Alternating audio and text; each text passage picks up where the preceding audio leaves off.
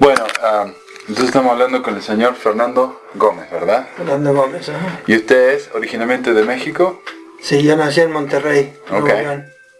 Y estamos acá en, en su museo en Provo, museo de... de historia del mormonismo en México, el cual también se extiende hasta Centro y Suramérica en algunas ocasiones. Bueno, y originalmente usted empezó el museo en México. Así es. Y usted me dice que lo empezó unos veinte y tantos años. Sí, en 1991 fue cuando estábamos viviendo en las Filipinas Ajá. y el Señor nos llamó para servir una misión en México como presidente de la misión México-Mérida. Fuimos a volver a reconocernos con la familia y en eso encontramos el legado que fue la simiente que, que nos dio la idea de formar un museo para dar a conocer la historia de cómo la iglesia había llegado a México. Ok. ¿Y por qué no nos cuenta un poco acerca de ese legado? Yo sé que usted me mostró muchos documentos de su familia y de su tía, ¿cierto? Que ella coleccionó. Sí. Bueno, mi, mi padre tenía una hermana que por nombre era Consuelo, Consuelo Gómez. Ellos eran de Pachuca Hidalgo. Y eh, ella era la mayor de la familia y por lo tanto hubo el esfuerzo de educarla eh, y se tituló como maestra. Entonces, ah, por razón de que ellos conocieron el, el Evangelio desde 1923, ella había perdido a su padre unos años antes y como era la mayor era la que se llevaba a cabo lo de la educación de sus hermanos. Claro. Y a través de eso conocieron a los misioneros ahí en Pachuca y empezaron a investigarlo y fueron bautizados en abril de 1925. Entonces, eh, como ella estaba educada, ella mantenía buenos registros de, de su vida y de la iglesia, algunos libros, folletos, ah, fotos, que fue el legado que nosotros sentimos nos dejaron y quisimos entonces eh, ver qué podíamos hacer para exhibirla. Primeramente pensamos, bueno, la mandamos a, a Lago Salado para que forme parte del acervo de la iglesia. Pero mi esposa dijo, no, si se manda para allá, nunca vamos a, a volver a verla aquí en México. Entonces, eh, humildemente empezamos un proyecto de, de buscar cómo poder exhibirla. Y a través de los años, eh, mi primo Raimundo fue el que nos ayudó a, él viviendo en la Ciudad de México y acabando de regresar de Venezuela. Entonces este, fue el que dirigió la obra mientras que nosotros estábamos en la misión en México, en Mérida. Compramos una propiedad, él ayudó en la remodelación y eh, finalmente empezamos entonces a buscar material y artículos. E increíblemente el Señor nos ha abierto muchas puertas para poder colec- coleccionar lo, lo que actualmente tenemos hoy y podemos exhibir. Entonces, eh, por varios años, eh, a pesar del servicio que yo prestaba a la iglesia, eh, continuamos mejorando las exhibiciones, la colección. Hicimos muchos viajes en toda la República, inclusive aquí en Estados Unidos, con gente que había ido a, a- a México a servir o miembros antiguos que vivían todavía en México. Y a través de, de la bondad de ellos nos proporcionaron material que poco a poco fuimos coleccionando. Y material que si no lo hubiéramos hecho nosotros ya no existiera. Porque por lo regular eh, la gente no tiene mucho interés en, en guardar cosas de ese tipo. Entonces, ah, en México tenemos un promedio de 12.000 visitantes cada año y tenemos ah, a Sergio Pagaza, que es el que maneja el, el museo allá mientras nosotros estamos aquí o sirviendo misiones. Y últimamente pensamos que estamos empezando nuestra tercera década en este proyecto y pensamos que sería bueno organizar aquí en Estados Unidos y otra vez por iniciativa conseguimos el edificio aquí y lo remodelamos e instalamos la exposición y ya tenemos año y medio pasados eh, aquí en, en Provo, Utah. El primer año tuvimos uh, más de 1500 los seis meses que estuvimos abiertos. El año pasado tuvimos 2100 y esperamos con el tiempo que la gente vaya reconociéndonos y sabiendo que aquí estamos. Es una institución privada, estamos registradas como 501c3, o sea que no somos lucrativa, no cobramos entradas y aceptamos donaciones, el que quiera o pueda. Y entonces este, esperamos que con el tiempo, al darnos a conocer aquí, podamos entonces tener más asistencia.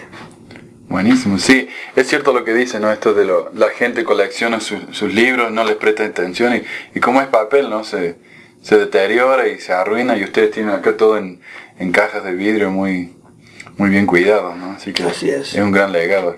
Y usted diría, yo sé que tiene mucho material que son parte de su familia, así que me imagino que debe tener mucho significado ah, sentimental para usted, ¿no? Pues sí, porque nosotros como mexicanos eh, en realidad no, no tenemos mucho legado, mucha herencia en ese sentido, ¿no?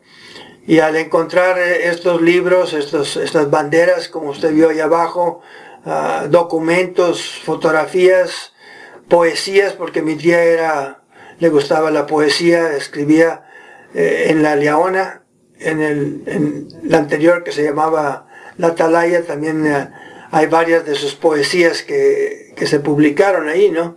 Entonces sentimos que ese era nuestro legado que queríamos conservar, pero no solamente para nosotros, sino para que otra gente no solamente lo conociera, pero esperamos que ellos mismos hagan sus mismos registros, sus mismas historias, porque todos tienen algo que pueden, ah, pueden este, proveer para el conocimiento de otros y el testimonio de otros.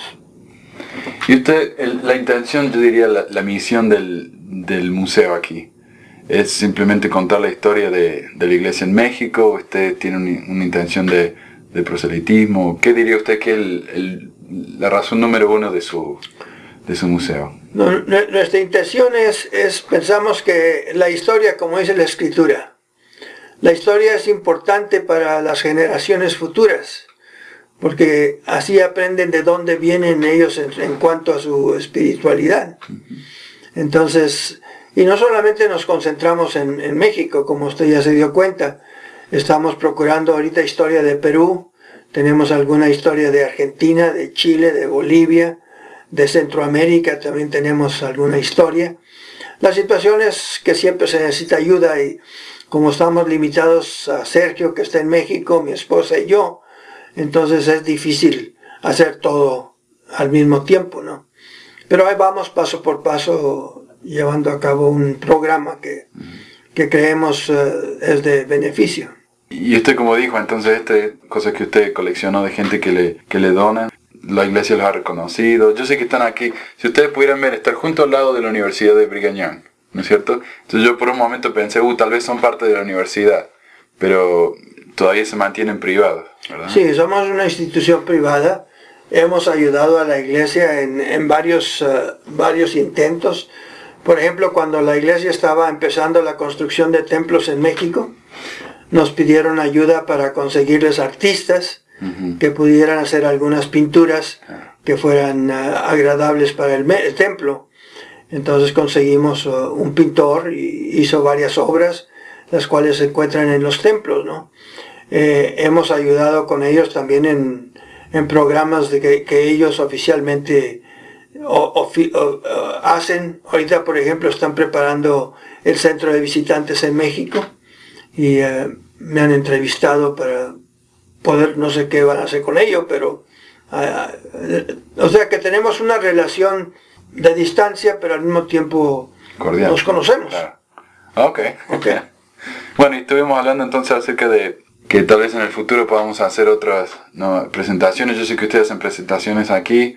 Nos gustaría mucho hablar acerca de, la historia de la iglesia en, México. Usted dice que tiene documentos de la iglesia en, en, Argentina, Bolivia.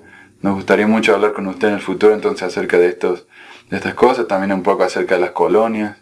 ¿No? Yo sé que usted tiene muchos documentos acá en las paredes explicando mucho de la historia, así que sería muy interesante explicar a nuestra audiencia ¿no? en el futuro acerca de todos estos, estos temas. Nosotros hemos tenido actividades, por ejemplo, tuvimos una, una gira histórica donde llevamos hermanos de aquí de Estados Unidos y de México a reconocer los inicios de la obra en el centro de México. También hemos hecho cuatro excursiones al Popocatépetl, el volcán donde Moisés Thatcher dedicó México para la predicación y colonización de México. Entonces, eh, también damos eh, charlas. Tengo ahorita una programada para Lago Salado el 10 de marzo. Hemos dado charlas en Atlanta, en, en Portland, Oregon, en Arizona, en Mesa, en Nogales, en Tucson, en California. Estuvimos en, ah, en la palada inicial del templo de Tijuana. Estamos haciendo, preparando una historia de cómo la iglesia se conoció en Baja California. Ah, entonces estamos involucrados en muchas áreas y muchas veces pensamos que es demasiado, pero ahí vamos, con la ayuda de Dios estamos progresando. ¿Y estas charlas que ustedes dan son también independientes o hay gente que los llama, que está interesado en...? El, el año pasado, en septiembre, estuvimos en una fiesta o una exhibición que dan ahí en Salt Lake y una un persona estaba enseguida en donde la mesa que estábamos nosotros empezamos a platicar y este inclusive me habló hace unos días y pusimos una fecha para ir ah, nos gusta que vengan aquí porque aquí pueden ver más que lo que podemos explicar allá pero si no pueden venir por distancia o costos lo que sea entonces eh, nosotros también podemos ir a, a presentar algo la cosa es que si nosotros damos exhibiciones, nos damos a conocer más. Y la gente cuando venga a Provo, pues si tomaron interés en lo que se les explicó, pues van a venir al museo, ¿no? Definitivamente. Y, usted dice, son tres personas no trabajando en el museo y ustedes hacen tanto, ¿no? En dos países. Ah, ¿Hay algo que nuestros oyentes o la gente, el público en general puede hacer para ayudarlos? Claro que sí. Siempre voluntarios son necesarios en una actividad como esta. Ah, hay limpieza, hay arreglos, hay, hay que seleccionar material, hay que hay muchas cosas que podemos utilizar, especialmente gente que conoce la computadora, usamos el Apple porque es más flexible para las presentaciones que hacemos. Entonces, eh, una hora, dos horas eh, que nos dieran de servicio, pues nos ayudarían mucho a, a poner índice todo lo que tenemos, etcétera, ¿no? Y donaciones, por supuesto. Sí.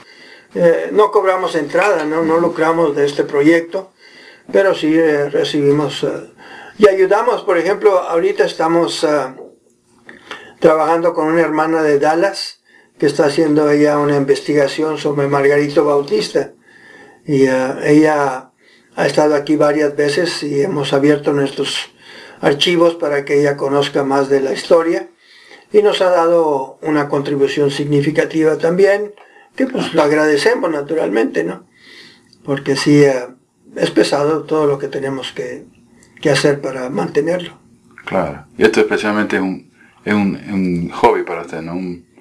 Pues, usted como dice no hace dinero de esto. déjeme explicarle lo que yo pienso. Okay. El Señor me ha llamado a mí cuando yo fui joven como misionero Fui representante del, del uh, quórum de los 70 en las Filipinas por cinco años.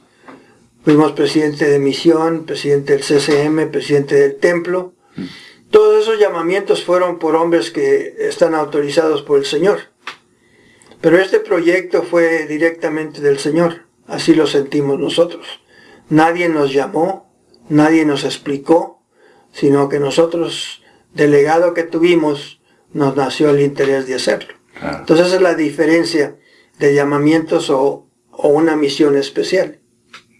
Ok. Entonces esta es la misión de, usted diría, del resto de su vida. Así es. Su ofrenda a la iglesia. Ofrenda al, público. Ok. Ok. Bueno, muchísimas gracias, señor Gómez, y nos vamos a estar hablando pronto. Ok.